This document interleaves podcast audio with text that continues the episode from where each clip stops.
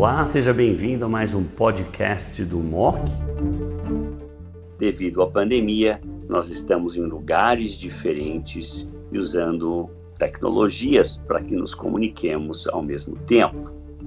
Comigo hoje está o Dr. Fernando Maluf, diretor associado do Centro de Oncologia da BP, a Beneficência Portuguesa de São Paulo, e membro do Comitê Gestor do Centro de Oncologia do Hospital Israelita Albert Einstein, e a doutora Débora Gagliato, oncologista clínica do Centro de Oncologia da BP. Sejam bem-vindos, Fernando Maluf e Débora. Muito obrigada, doutor Buzaide. Para mim é um prazer, uma honra estar com dois gigantes da oncologia, dois mestres para mim, Obrigado, Buzaide. Ah, é muito bom estar com você, meu amigo de vida, e estar com a Débora, que é com certeza uma das mais brilhantes oncologistas na área de mama do país. Agora, eu vou chamar o Fernando Maluf para comentar um pouco a experiência dele no uso do denosumab em pacientes com câncer de próstata. Qual o melhor contexto? Paciente com doença hormônio sensível, paciente com doença hormônio resistente, o androgênio resistente, qual é o ideal contexto, Fernando? Nós aqui, na verdade, uh, temos os dados de denosumab somente para doença castração resistente. É, como a Débora mencionou, nós temos um estudo pivotal do FISASE, uh, do Lancet 2011, que mostrou uma superioridade tanto nos eventos ósseos relacionados uh, ao esqueleto, quanto naqueles eventos ósseos sintomáticos, onde denosumab foi superior a ácido zoledrônico.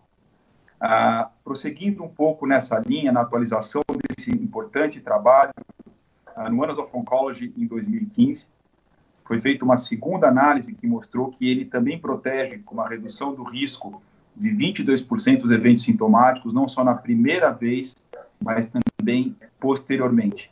E sugere que mesmo que em pacientes que progridam ou que têm alguma complicação óssea, que a medicação, nesse cenário da doença castração resistente, deva ser uh, continuado.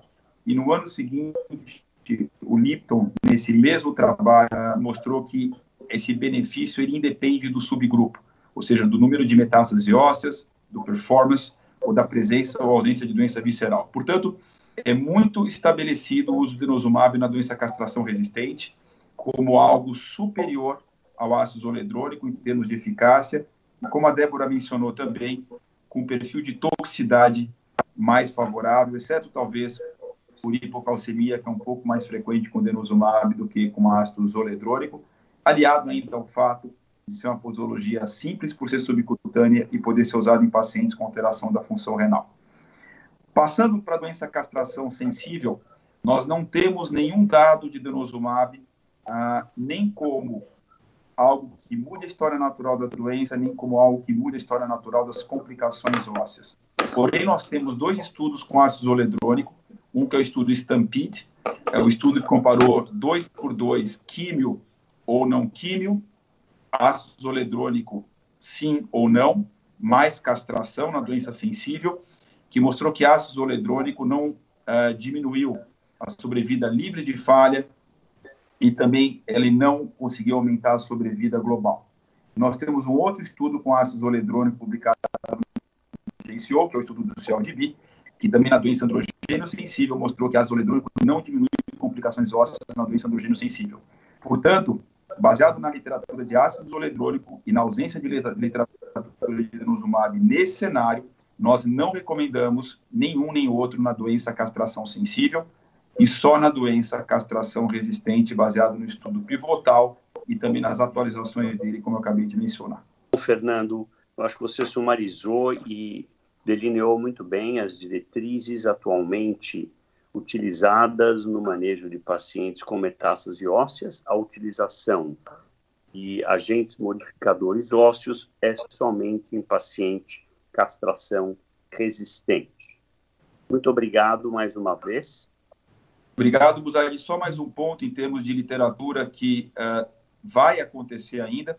Existe esse estudo chamado REDUCE, REDUCE é com S, não com C, uh, que tem uh, um grupo de pacientes grandes com câncer de mama e próstata. A área de próstata, quem está liderando é a Silke Gillison, através do Swiss Group for Clinical Cancer Research. E esse estudo, uh, como mencionado, ele vai procurar saber se a cada três meses é tão seguro quanto a cada um mês. Eu estou citando esse estudo porque é um estudo muito esperado, a gente tem alguns dados preliminares, mas não definitivos, mas por enquanto a recomendação em câncer de próstata é aplicação mensal, e eu falo isso porque alguns colegas têm prescrito a cada três meses e a gente ainda não tem um dado de que três meses é tão bom quanto uh, uma vez por mês. Então, só é importante dizer que tem um estudo endereçando isso, mas esse estudo não está pronto ainda. Excelente, obrigado pelo comentário, porque esse é um ponto que está entrando cada vez mais em discussão. Muito obrigado. Obrigado.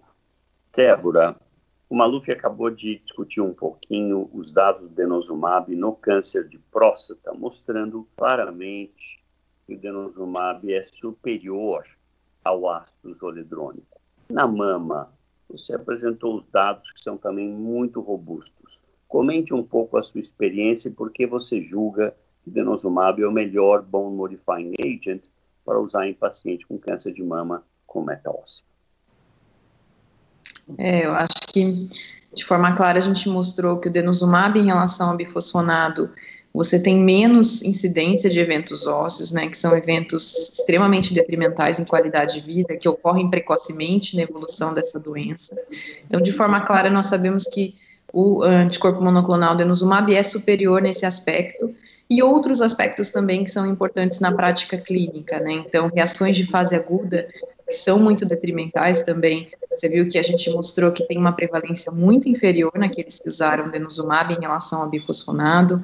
É, toxicidade renal, o fato de eu poder usar o denosumab mesmo em pacientes com insuficiência renal, mesmo uma insuficiência renal avançada, com clearance de creatinina bastante baixa, é claro, é uma, uma vantagem muito clara em relação ao bifosfonado, em que eu tenho aí claros é, obstáculos para usar em pacientes com doença renal. É, além disso, nós mostramos melhores scores de qualidade de vida nos pacientes que usaram denosumab em relação ao zoledronato e também é, controle melhor da dor, menos necessidade de uso de opioides em altas doses. Acho que todos esses são aspectos muito importantes na prática clínica de um doente com uma doença avançada que vai viver muitos anos, em que a gente deve aí tratar de forma muito adequada prevenção desses eventos ósseos e de todos esses aspectos que a gente colocou e colocando o denosumab com uma, com uma uma vantagem, com vantagens grandes em relação a bifosfonado.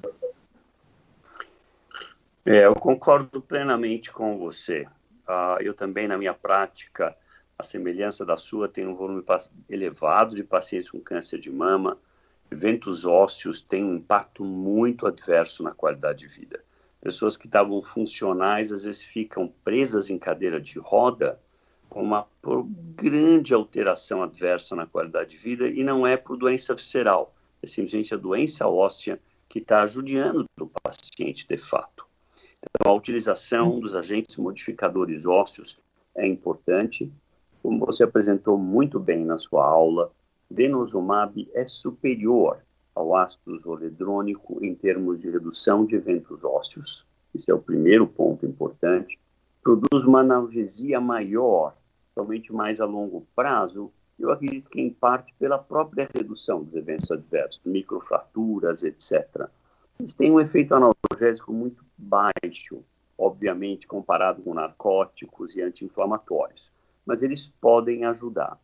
Terceiro ponto importante que você colocou é que os eventos adversos são muito menores. Por exemplo, eventos adversos agudos, um quadro uh, flu-like syndrome, febre, dores ósseas, artralgia, mal-estar, que ocorre nos primeiros três dias, em geral um dia depois da primeira dose predominantemente, é quase negligível. Eu não me recordo de um paciente com denosumab ter tido. No, no estudo randomizado foi da ordem de 30% versus 10%. Outro elemento importante que você demonstrou que não tem nefrotoxicidade. Então, mesmo em paciente que já tem insuficiência renal ah, você pode usar o denosumab com tranquilidade. A incidência de osteonecrose de mandíbula é igual, tanto com zoledronato quanto com denosumab. O estudo randomizado de fase 3, que compara denosumab de 3 em 3 meses versus mensal ainda não está disponível. Temos só aquele pequeno estudo que é randomizado de fase 2, que sugere que deve ir bem. Por agora, o padrão ainda é mensal. Estamos esperando ansiosamente pelos dados da administração trimestral. Não obstante, agora com o cenário de Covid, se você quer atrasar um pouco, provavelmente não vai mudar muito, tá certo? Principalmente agora, mais do que nunca, esse contexto. Mas é importante atentar para essas nuances. Débora, mais uma vez, sua apresentação muito didática, fantástica, e cobriu muito bem tanto mama quanto próstata. Muito obrigado a todos por verem esse vídeo. Obrigado e fiquem seguros aí, stay safe.